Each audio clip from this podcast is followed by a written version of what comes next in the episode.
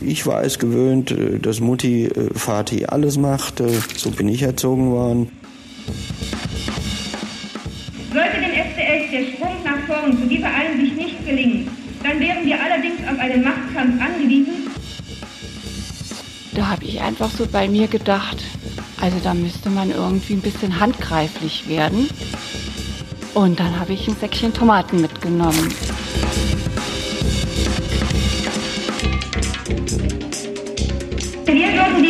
Machtkampf gewinnen, da wir historisch im Recht sind.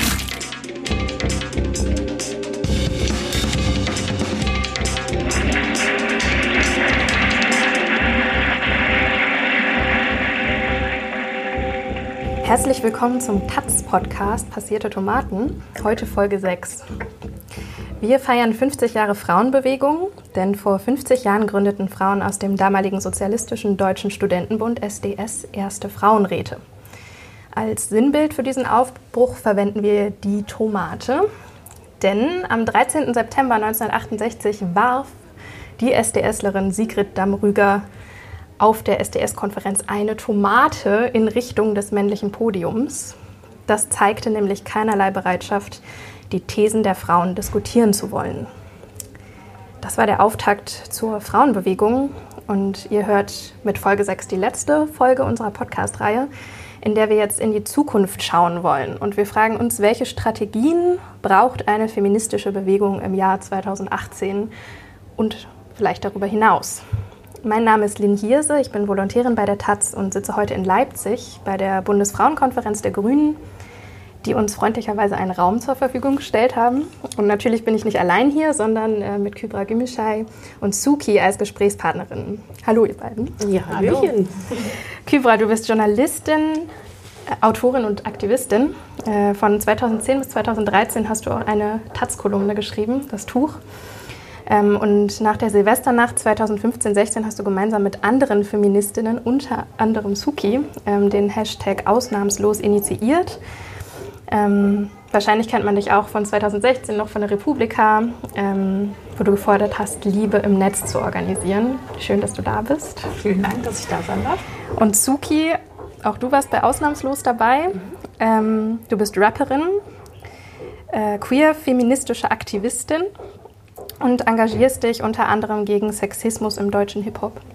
2017 kam dein viertes Studioalbum raus. Fünftes. Fünftes? Ja. Sorry, das fünfte Studioalbum schon, Mortem und Make-up. Das ist richtig. Mhm. Äh, ihr kennt euch schon. Ja. Klar.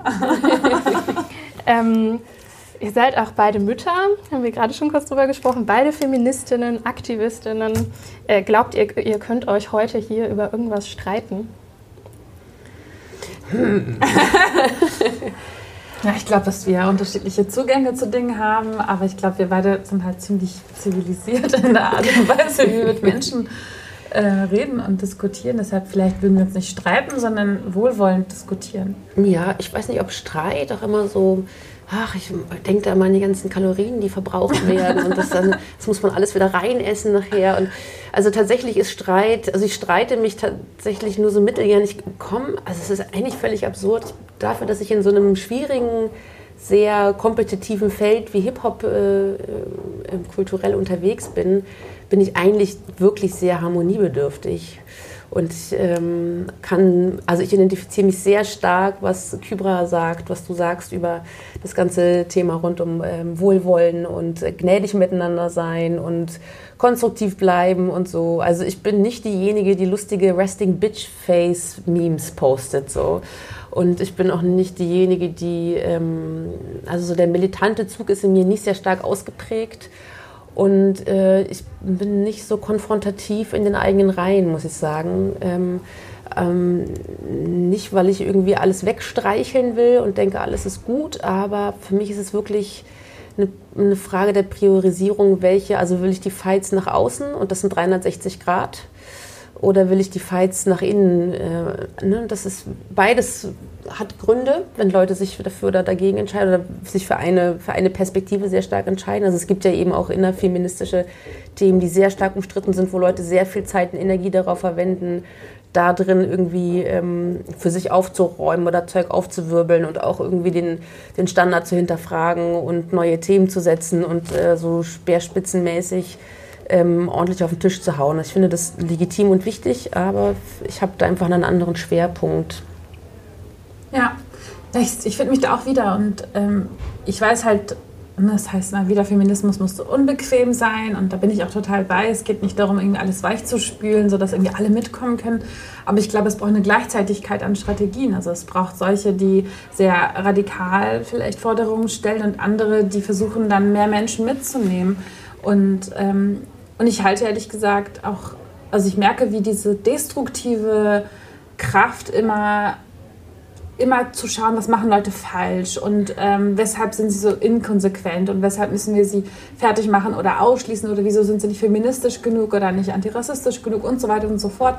Äh, das ist eine sehr destruktive Energie, die ständig produziert wird und ähm, ich ich finde es wichtig, das zu tun und sich selbst zu reflektieren und ähm, sich selbst kritisch zu beäugen und zu schauen, wie kann man besser werden. Aber ich halte diese Art des, des äh, Diskurses, wenn vor allem dieser Diskurs stattfindet und nicht gleichzeitig auch konstruktive Diskurse stattfinden, wenn nicht auch gleichzeitig geschaut wird, wo können wir gemeinsam Dinge besser machen, wo können wir diese Verantwortung alle gemeinsam schultern, dann kommen wir halt nicht weiter. Und ich merke, wie und über die Jahre, also du bist ja auch unheimlich lange aktiv und, und ähm, über die Jahre habe ich unheimlich viele Menschen gesehen, die daran zugrunde gegangen sind, die sich vollkommen zurückgezogen aus, äh, haben aus der aktivistischen Arbeit, die total ähm, sozusagen vereinnahmt worden sind von dieser destruktiven Kraft und gar nicht mehr in der Lage waren, für sich selbst im privatesten ähm, konstruktiv zu sein oder aufbauend und wohlwollend gegenüber sich selbst zu sein. Und ähm, ja, so wichtig ich es finde, ähm, kritisch zu sein und ähm, sehr reflektiert Dinge immer wieder ähm, neu zu diskutieren. Genauso wichtig ist es, Räume zu schaffen, wo wir gemeinsam Dinge anpacken können. Genauso ist es wichtig, Räume zu ähm, schaffen, wo wir miteinander denken können, wo es möglich ist, einen nächsten Schritt zu gehen, äh, wohlwollend miteinander zu sein, sodass man auch mal es schafft, ähm, konstruktiv Dinge aufzubauen und nicht nur Dinge runterzureißen. Hm. Wen meinst du jetzt mit wir? Also wenn du sagst, wo wir es schaffen, das zu tun? Na, es gibt unterschiedliche Wirs, aber jetzt in diesem Kontext ähm, würde ich im intersektional-feministischen Diskurs eigentlich, würde ich die sozusagen meinen oder uns meinen. Und ich wünschte mir, es gäbe mehr Orte, wo wir zusammenkommen, um einander, und es muss gar nicht öffentlich sein, aber äh, wo es darum geht, Fehler machen zu können, zu dürfen, weil Handeln bedeutet immer, ähm, etwas Neues zu tun und alles, was neu ist, kann halt auch einen Fehler beinhalten. Mhm. Und wenn wir nicht Fehler machen dürfen, dann können wir ja nicht wachsen. Und ähm, ich finde, wir sind dann verdammt zum Stillstand. Deshalb ähm, braucht es halt diese gnädige, wohlwollende Art auch. Aber auch im Bekannten können natürlich Fehler passieren, nicht nur im Neuen. Ne? Also mhm. deswegen ist die Frage, für wen ist dann was neu? Also was ich sehr schwierig finde, ist sozusagen unterschiedliche, mh, unterschiedliche mh, prozessuale Entwicklungen von Leuten irgendwie übereinzubringen. Also ich erinnere mich, also ich habe Gender Studies studiert an der Humboldt-Universität von 2003 bis 2009. Da gab es wirklich viele Momente darunter, wo ich, ähm, also ich habe mich unipolitisch gar nicht eingebracht. Ich war an keinem Referat, nichts, gar nichts. Ich hatte einfach nur Angst die meiste Zeit. Ich war 19-jährig, kam ich an die Uni, so ich habe die Welt nicht gesehen. Ich bin direkt nach dem Abi irgendwie an die Uni geflitzt, wusste auch nicht so richtig, dass ich feministische Theorie studiere. Ich dachte, habe mich einfach nur von der Interdisziplinarität locken lassen und wusste noch nicht, dass das tatsächlich am Ende des Tages so krass mein Weltbild, natürlich kam das nicht von ungefähr, ne? natürlich hat, bin, hat mich das natürlich auch gelockt, also selbstverständlich hatte ich ein, ein großes Gerechtigkeitsempfinden im Bauch, aber war einfach noch von so einem mich umgebenden patriarchalen Scheiß irgendwie noch gar nicht feministisch äh, erwacht. Ja?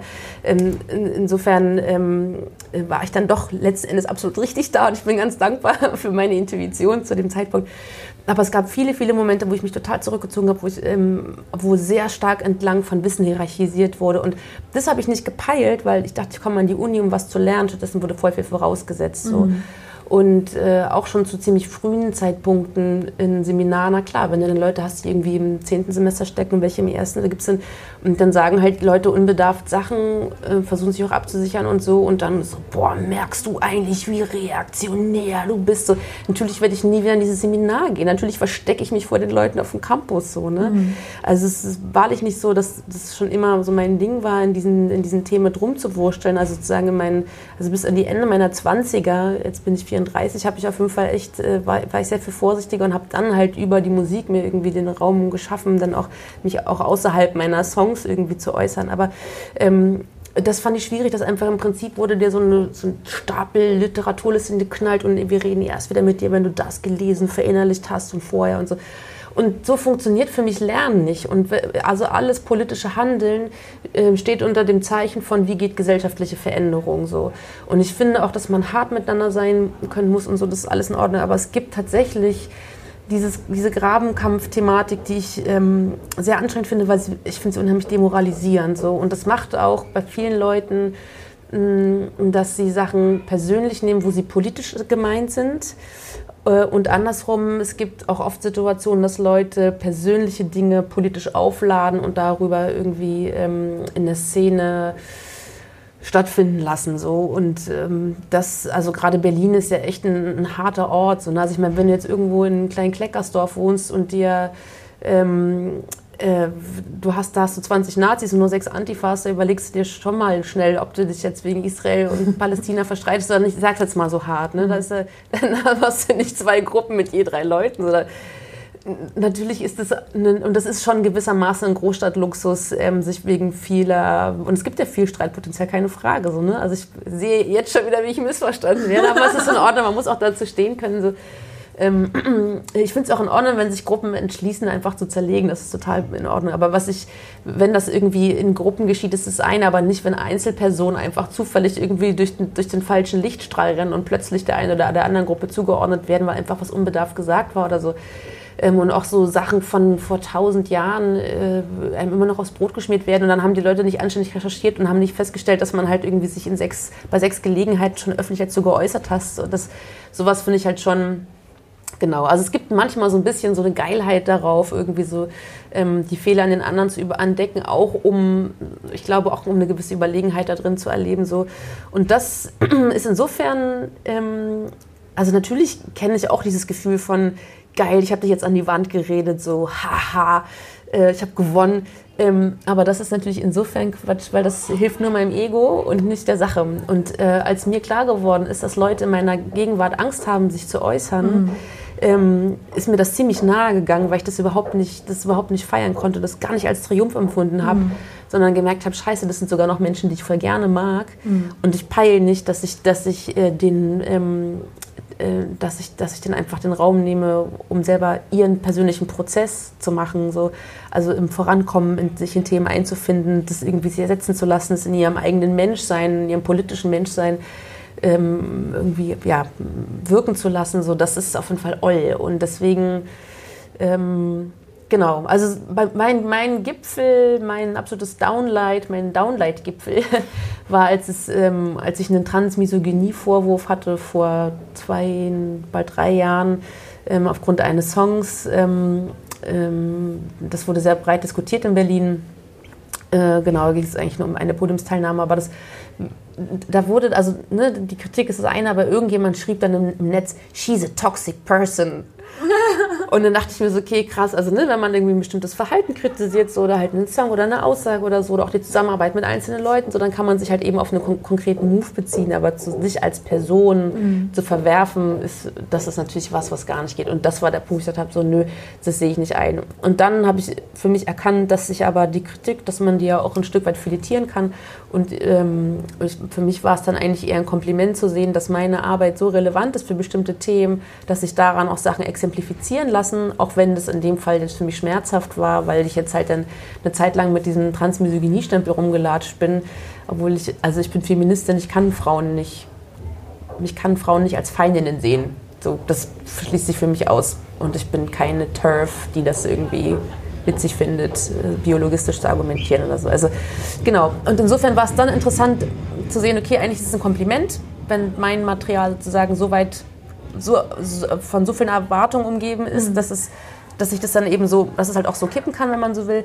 Und ähm, voll viele lernen daran mit das fand ich zum Beispiel auch gut, ne? zu sehen, so klar, das ist jetzt irgendwie, bin ich jetzt, habe ich jetzt gerade hier ein Target auf dem Rücken, ja. aber ähm, voll viele Leute lernen daran mit und ähm, das ist dann auch in Ordnung. So. Also das ist halt, finde ich, eines der, ähm, der Punkte, wo ich so dankbar bin für dieses kritische Denken und überhaupt Kritik, weil Kritik bedeutet eigentlich, dass sich eine Person mit dir auseinander oder mit einem Text oder mit deiner Arbeit insgesamt oder mit irgendetwas von dir auseinandergesetzt hat sich angeschaut hat, ähm, was sozusagen dort passiert und dann eine Kritik ähm, entwickelt. Und das ist eigentlich ein kostenloser Unterricht. Und ähm, deshalb halte ich für Kritik wirklich für immens, um wachsen zu können. Also wenn, ich, wenn ich das nicht erleben würde, wenn ich nicht kritisch ähm, reflektiert äh, oder kritisiert werden würde, dann würde ich nie wachsen können. Deshalb bin ich unheimlich dankbar dafür. Aber ähm, es gibt halt, wie du schon sagst, einfach unterschiedliche Formen von Kritik. Es gibt Kritik von, ähm, also ich weiß noch, eine meiner ersten äh, Kritiken, die ich bekommen habe, die mich sehr verletzt hat. Ich war damals Praktikantin bei der Taz und habe ein Interview geführt mit, ähm, oh Gott, jetzt fällt mir der Rapper nicht ein, Sammy Deluxe so. Und, ähm, und habe dann im Interview, also erst hinterher dann in der redigierten Version geschrieben, dass ich ihn gefragt hätte, hatte ich vor Ort nicht getan, aber man denkt halt, oh, ich muss das jetzt irgendwie so politisch korrekt formulieren, habe ihn gefragt, wie es für ihn war als einziger Farbiger in seiner Familie. Mhm. Und äh, dann gab es halt auf dem braunen Blog dann einen äh, sehr kritischen Kommentar dazu und ich und ne, auch ähm, also wirklich sehr sehr kritisch wegen des Wordings. Ja genau, mhm. weil ich nicht ähm, schwarz äh, als, als schwarzes Kind oder äh, schwarze Person bezeichnet habe, sondern als äh, farbigen. Und ich dachte so, oh, aber ich meine das doch nett und ich meine es auch gar nicht böse. Und also es war alles in mir drin, das habe ich nie geschrieben oder laut gesagt. Und dann irgendwann habe ich gemerkt, habe ich mich dann damit näher beschäftigt und mir das durchgelesen und dachte, mhm. ja, okay, danke. Mhm. Danke, dass ich das jetzt lernen durfte. Und, ähm, und das war dann eigentlich mein Leben lang dann auch meine Haltung, äh, aus Kritik sozusagen die Gelegenheit zu sehen oder immer auf Kritik zu schauen und zu schauen, was lerne ich daraus? Mhm. Ähm, wo kann ich jetzt daran wachsen? Das Problem aber dabei war an dieser Haltung, die ich hatte, dass ähm, man oder ich sehr spät gelernt habe zu unterscheiden zwischen wohlwollender, konstruktiver Kritik, die mich irgendwie weiterbringt und Kritik, die mich nur vernichten möchte, weil egal was ich sage, ich darf nicht existieren in diesem Weltbild. Mhm. Also es geht nicht darum, irgendwie zu sagen, du Kybra, das und das, es geht überhaupt nicht, weil damit reproduzierst du XY, sondern du, Kybra, als Person darf nicht existieren, weil du symbolisierst, repräsentierst XYZ. Mhm. Das heißt, egal was ich tue, egal was ich nicht tue, ähm, in bestimmten Ideologien oder Weltbildern darf ich einfach nicht existieren. Also meine Person an und für sich widerspricht einer Ideologie oder einer Theorie oder einer politischen Einstellung.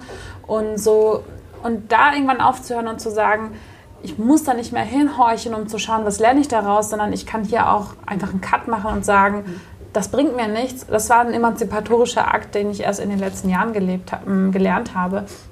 Aber ähm, insgesamt habe ich gemerkt, wie diese sehr, wie du schon sagtest, ne, also dieses Kritisieren voneinander ist halt auch eine Art und Weise, sich zu profilieren und sich über jemanden zu stellen. Und ähm, aber so ähnliche Situationen, wie du sie beschrieben hast, wo dann Leute sich nicht trauen, ähm, zu unterhalten und etwas zu sagen, weil sie Angst davor haben, einen Fehler zu machen.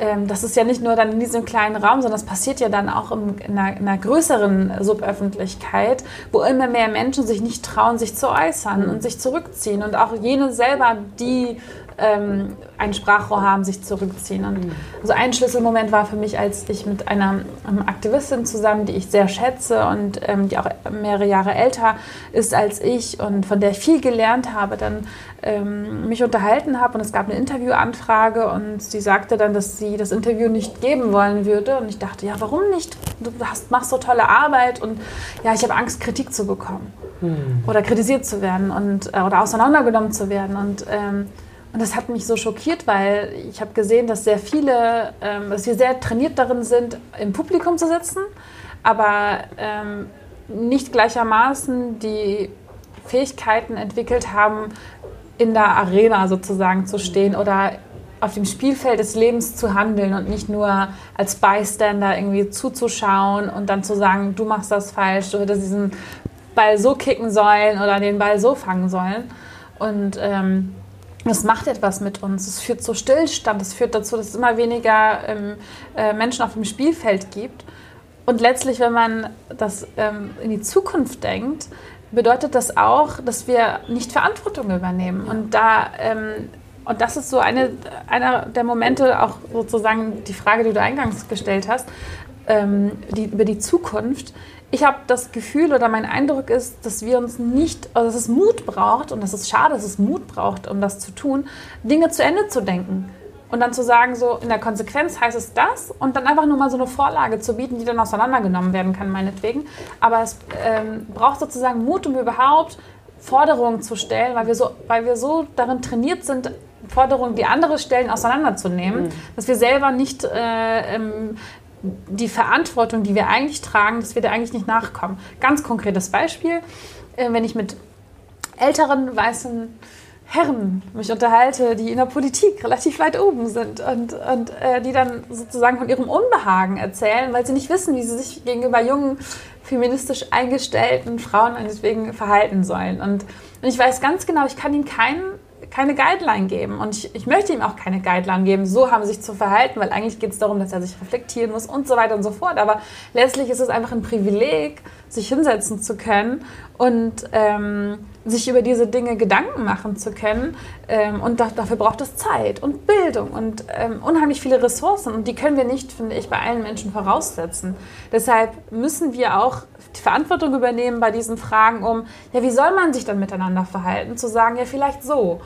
Und dann sagt jemand, ja, aber das ist vielleicht schlecht, vielleicht ist es noch besser so. Aber diesen Diskurs führen wir gar nicht.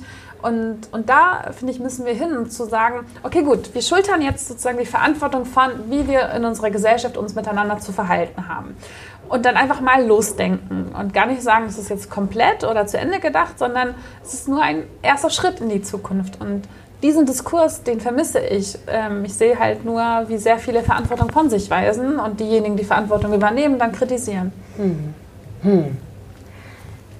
Würdet ihr denn, also ich will noch einmal so ein bisschen zurück zu diesem, wenn wir über Strategien sprechen, ähm, und sagen, es gibt halt, also ihr habt vorhin eingangs gesagt, irgendwie, du bist eher Suki harmoniebedürftig irgendwie ja, auch eingestellt und so, ne? Was vielleicht das Business auch nicht so ganz, ich weiß nicht, ob, ob zuträglich das so. ist. Genau, ihr seid euch eigentlich einig darin so.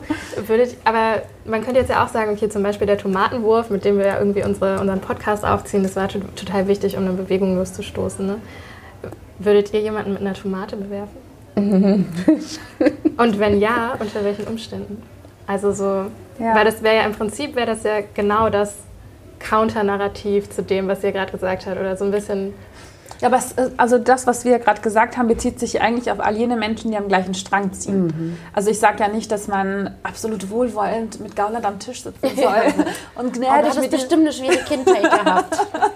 Nein, natürlich ist es wirklich eine Frage, wer ist das Gegenüber. Ne? Also ich glaube, dass sozusagen die Frage nach, also ich habe immer so ein, so ein Kugelmodell vor Augen es gibt halt einfach diese 360 Grad, dreidimensionale 360 Gradigkeit hin zur Welt.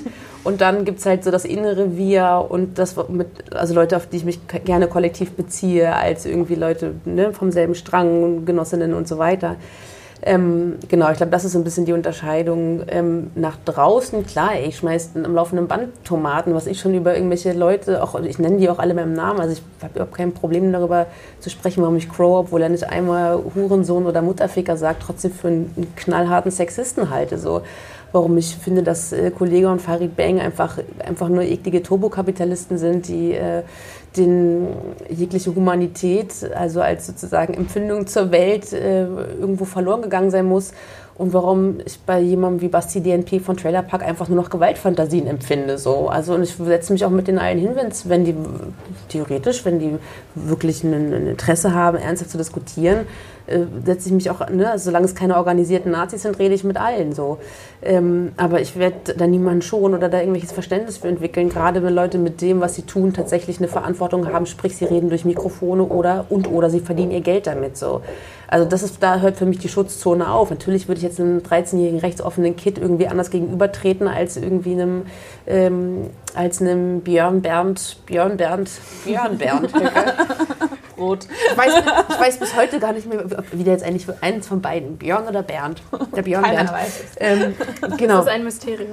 Genau, deswegen, das, äh, und, und also das, dafür ist mir einfach äh, meine Lebenszeit so wichtig, an der Stelle ähm, ähm, nicht mit der Faust auf den Tisch zu hauen. So, das äh, das braucht es ganz klar. So. Also ich finde, ähm, so, weil, weil wenn ich kuscheln will, muss ich auch dazu beitragen, dass andere kuscheln können. Und das kann ich eben nur, indem ich mich tatsächlich gesellschaftlich äh, wahrnehme und damit auch ähm, handle. So. Und wenn ich die Möglichkeit habe, durch Mikrofone zu sprechen, ähm, dann ergreife ich die auf jeden Fall. Auch wenn ich mich damit bei bestimmten Leuten natürlich, also gerade im Hip-Hop ist ja so, ähm, sind ja so Leute wie ich irgendwie so tendenziell so ein bisschen peinlich, weil so ja, wegen Gutmenschentum und bla und so, ja, uh, kein Spaß und so.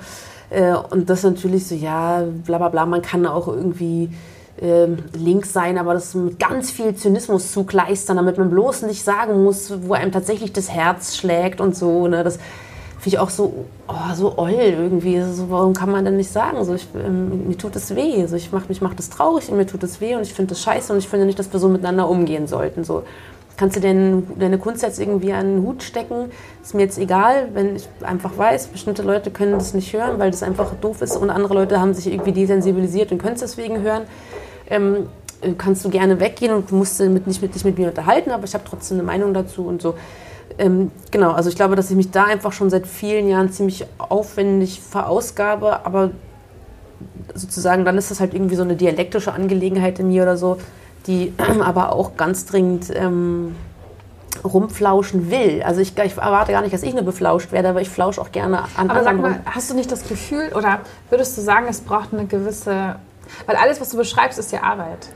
Es ist ja äh, zeitaufwendig, es ist, ähm, ähm, braucht Ressourcen und auch Fähigkeiten. Und findest du, oder wie ist deine Einstellung dazu? Findest du, dass es unterschiedliche einfach Formen von Aktivismus gibt und nicht alle Formen muss man gleichermaßen gut beherrschen? Also das heißt, ähm, Beispiel, ähm, du könntest zum Beispiel, oder wäre dein Aktivismus illegitim, wenn du dich in, deinem, in deiner künstlerischen Arbeit vor allem darauf fokussieren würdest, eine neue Sprache zu entwickeln und nicht nur dich an anderen Rappern abzuarbeiten? Also ich, jede Form von bewusster Auseinandersetzung mit Gesellschaft, die emanzipatorisch ist und eben nicht reaktionär, ist legitim. So. Und jede Form, also ich finde es total in Ordnung, wenn Leute für sich entschließen, nur militant im schwarzen Block mitzulaufen. Ich finde es total in Ordnung, wenn sie das ab und an machen, aber ansonsten auch ähm, keine Ahnung, bei Bündnissen stattfinden, wo irgendwie die Kirchen und die Gewerkschaften und auch ein Teil des Parteienspektrums irgendwie mitlaufen. Also ich finde, ich, ich habe keine Lust, irgendjemandem zu erklären, wie es geht. Und ich freue mich über jede Person, die Ressourcen freistellt, gerade weil ich weiß, dass es einfach super aufwendig und anstrengend ist. So. Und äh, Also was ich meine ist, ich empfinde so eine Art Wettkampf oder so eine Art von Hierarchisierung von ähm, Aktivismus. Und ich und was ich oder wo ich äh, mich sehe, ist, es braucht einfach eine Gleichzeitigkeit all dieser Dinge. Es braucht Leute, die mit Rechten reden.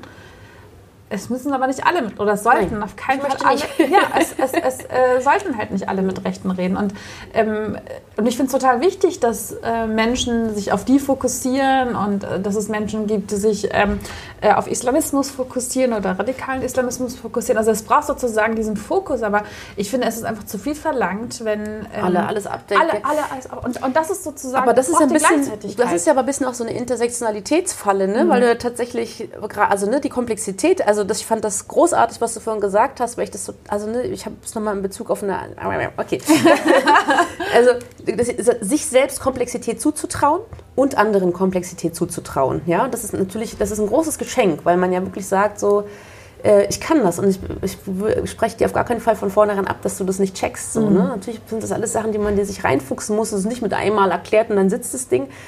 Ähm, und die Themen sind sehr, sehr vielfältig und Intersektionalität greift sehr viele Themen auf, die ähm, äh, sehr unterschiedliches Wissen in sich tragen. Ähm, und dann ist die Frage, für wen kann ich sprechen oder nicht? Oder kann ich mein Wissen beitragen zu irgendeiner Debatte, wo ich selber sozusagen nur theoretisch drüber sprechen kann und nicht aus eigenen, nicht aus eigener Erfahrung heraus? Ähm, aber das macht eben auch, also sozusagen das, was das Feld mit den der, der Themen, mit denen ich mich befasse, tagtäglich so, wächst auf jeden Fall immer mehr. Mhm. Und das spiegelt sich auch in meinen Songs äh, wieder. Also, dass ich zum Beispiel irgendwie das ganze Ding rund um Psychiatriekritik mir voll reingezogen habe in den letzten zwei Jahren. So. Ähm, was vorher für mich nicht wichtig war, was aber total wichtig ist, wenn man irgendwie antikapitalistisch auf eine Gesellschaft schaut, ist das voll wichtig zu gucken, wer wird ähm, psychiatrisiert, wer wird pathologisiert ähm, und wie ist da der Umgang mit und so weiter. Mein anderer Weg auf der, also auf der letzten Plattform, das wird sich jetzt auch zukünftig nochmal verstärken, ist die Frage, wie gehen wir eigentlich, also dass wir als Erwachsene in einer Erwachsenenwelt mit Erwachsenen über Erwachsenen-Themen sprechen und dass wir voll außer Blick lassen, dass so schnell die nächste Generation auch äh, groß ist und sich damit befassen wird. Mhm. Und wie können wir unsere Themen kleinen Leuten vorstellen? So das finde ich total wichtig. Und das ist nämlich die Frage der Komplexität auch genau, genau das so. Ne? Kann, man ein kind, kann man einem Kind erklären, was Intersektionalität ist? Zum Beispiel, es gibt da so ein, und ich liebe das, es gibt so, ein, ähm, so, ein, so eine Postkarte oder ein Sticker, so ein, so ein Cartoon-Motiv. Da ist ein Hund auf Rollschuhen, Schuhen, der ein Eis in der Hand hält. Und der will in den Laden rein und dann ist da sind da drei Motive, äh, die durchgestrichen sind, nämlich Hunde dürfen nicht rein, man darf kein Eis essen, man darf nicht mit Rollschuhen fahren.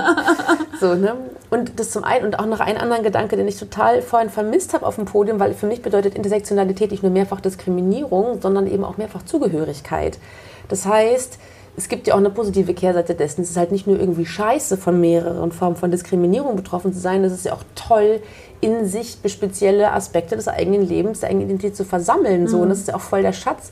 Deswegen stoße ich auch immer wieder an diesen Begriff der, des Bildungsfernen, die Bildungsferne, eine bildungsferne Frau. So, das setzt halt natürlich eine bestimmte Form von kanonisiertem Wissen voraus ähm, und alles andere ist keine Bildung. Das heißt, das ist, das ist ein bisschen wie früher ist die, war die Sonne der Mittelpunkt der Dings. Nee, die Erde war Mittelpunkt ja, des ja, Universums. So rum, genau.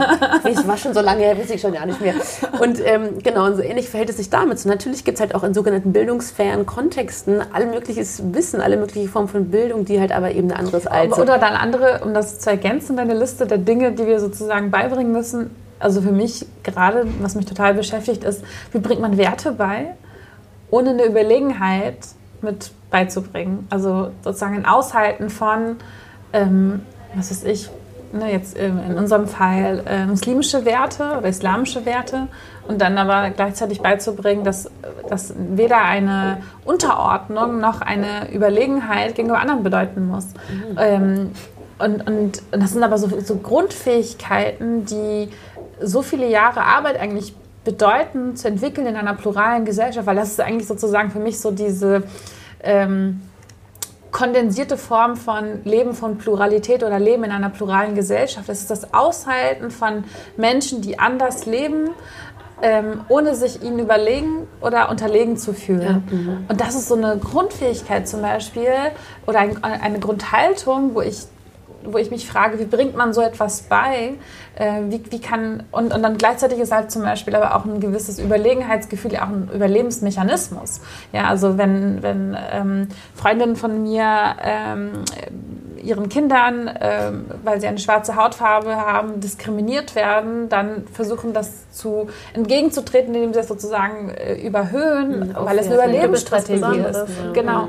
Und ähm, und das sind so alles Dinge, die mich sehr stark beschäftigen und die aber ähm, so fundamentale eigentlich Diskussionsfragen sind, so die eigentlichen Wert oder die eigentlichen Themen sind, mit denen wir uns zum Teil beschäftigen sollten, aber vollkommen vernachlässigen, weil ähm, es gibt halt Menschen, die nie mit Pluralität aufgewachsen sind in der Form, wie sie jetzt heute medial oder politisch sozusagen präsent ist und nun plötzlich gefordert sind, damit klarzukommen. Es ist eine, es ist eine Herausforderung.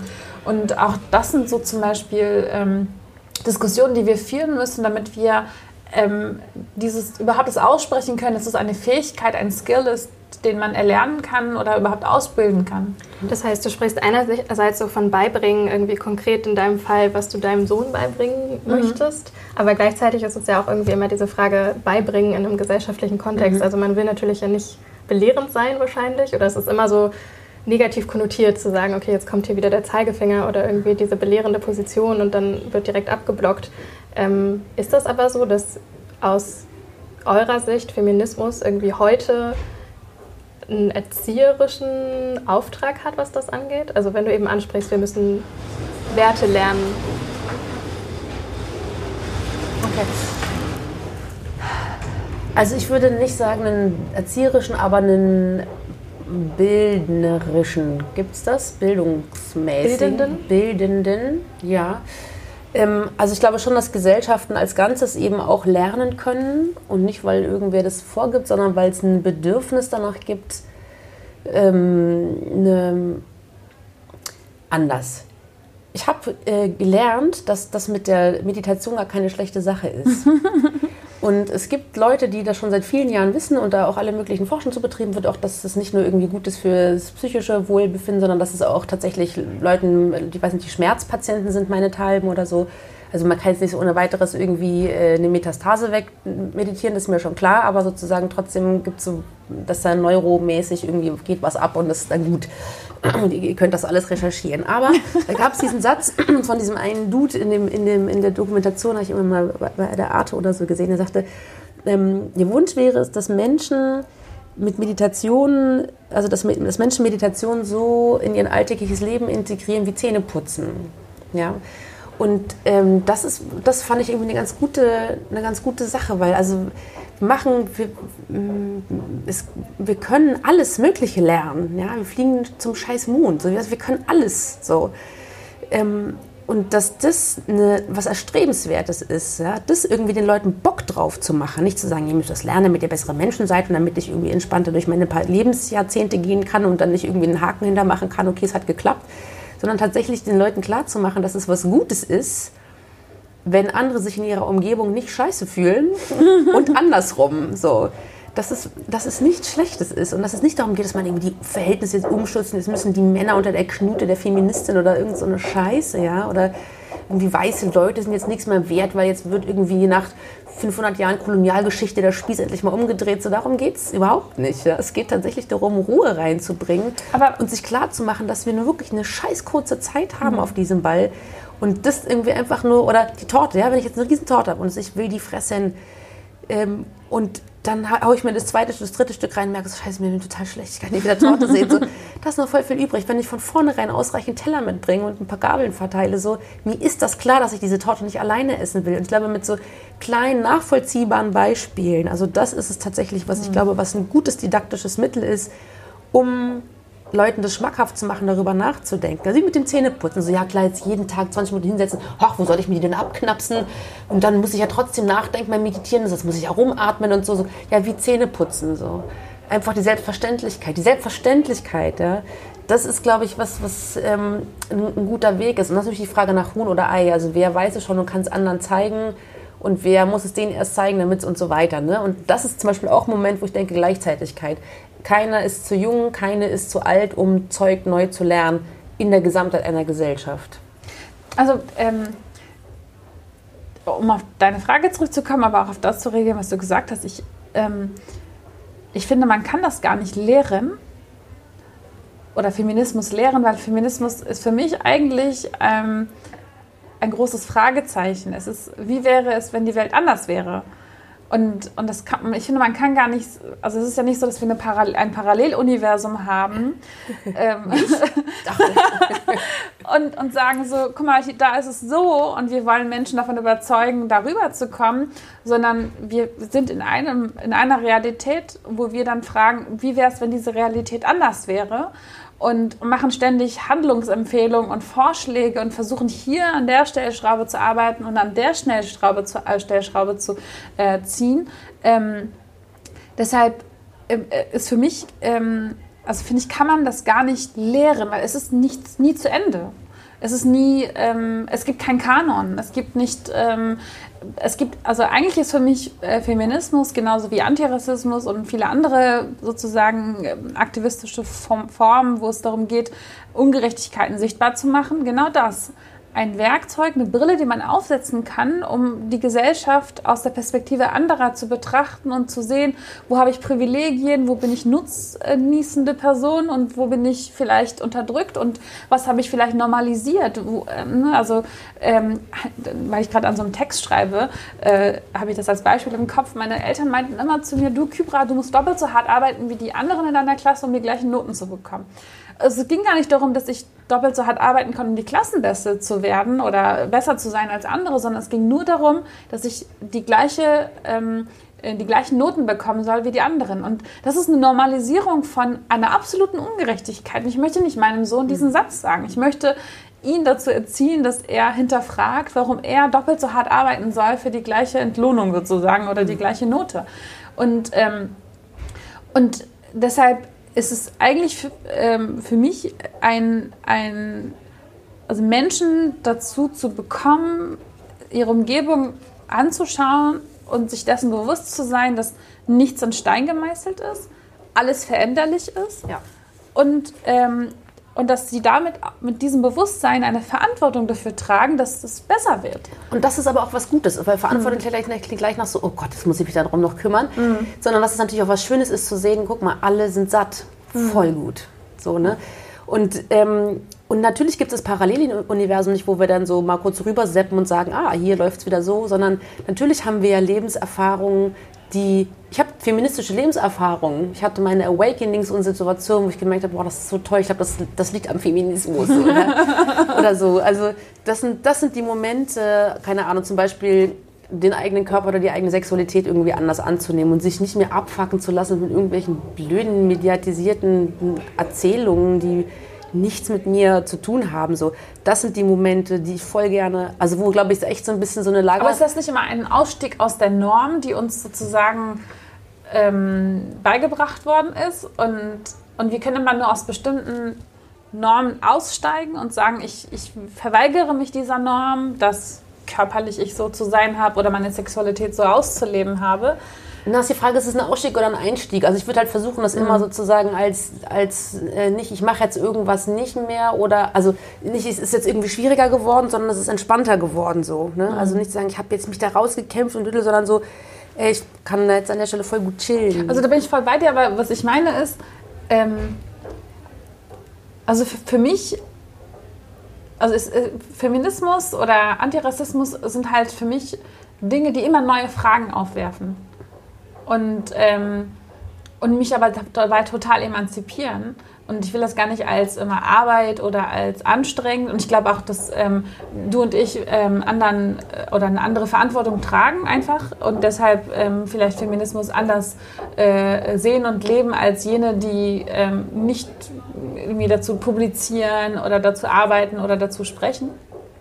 Und deshalb ich häufiger von Arbeit spreche, wenn ich über Feminismus spreche, als jetzt vielleicht andere.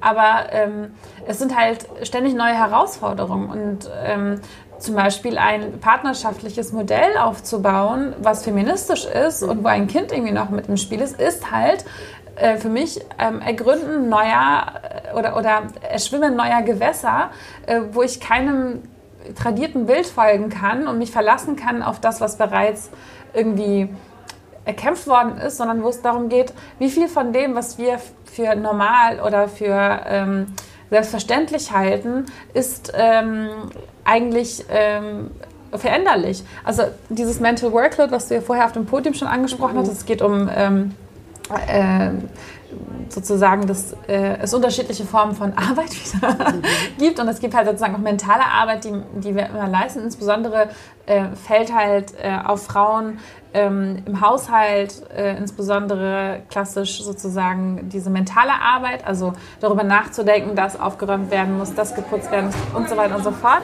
also das alles auf dem Zettel zu haben. Das auf dem Zettel Genau. zu haben und äh, es gibt eine sehr schöne Arbeit oder auch ein Comic, ehrlich gesagt, dazu, wo gesagt wird, ähm, dass sozusagen man gleichzeitig Chef und Angestellter zugleich ist Mhm. und man eigentlich gar nicht diese beiden Jobs wuppen kann. Und ähm, das hat mir zum Beispiel total geholfen oder uns in unserer Nimm auch noch Partnerschaft. die Gewerkschaft und der Betriebsrat. Äh, Also hat mir oder uns in unserer Partnerschaft total geholfen, darüber nachzudenken, so welche, welche, welche Verantwortungsbereiche und welche Arbeiten übernehmen wir und wie können wir sie gerechter aufteilen. Deshalb war für mich zum Beispiel diese, dieser feministische Zugang dazu unheimlich befreiend. Äh, und, und, ähm, und gleichzeitig aber sind es halt neue Modelle, die man dann schaffen muss. So, wie können wir Mental Workload aufteilen? Ich finde, ihr habt total tolle Anstöße gegeben für Strategien, die wahrscheinlich sowohl persönliches ähm, als auch gesellschaftliches anstoßen. Also einerseits zu sagen, man muss irgendwie auf sich selbst achten, man muss irgendwie auf sich selbst aufpassen. Die Frage, wie man selber in seiner Familie, in seiner Partnerschaft mit Kindern leben will, aber eben auch, wie kommuniziere ich das nach außen und braucht nicht eine Bewegung vielleicht auch beides oder braucht sie nicht eben beides? Also Radikalität, meinetwegen auch Leute, die die Tomaten schmeißen, mhm. Ähm, aber auch den, den Mut einzugestehen oder nicht einzugestehen, sondern zu sagen, ich bin nicht diese Person, aber ich kann was anderes leisten und Verantwortung übernehmen.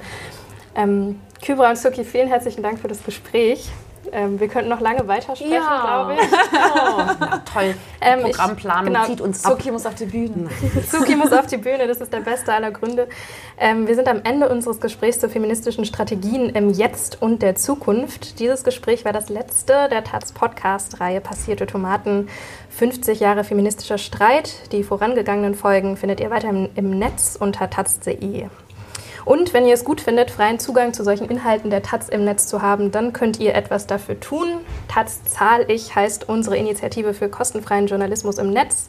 Und immer mehr Menschen unterstützen das mit einem Beitrag oder sogar einer regelmäßigen Zahlung. Sehr schön. Dankeschön. Vielen Dank. Danke auch. so.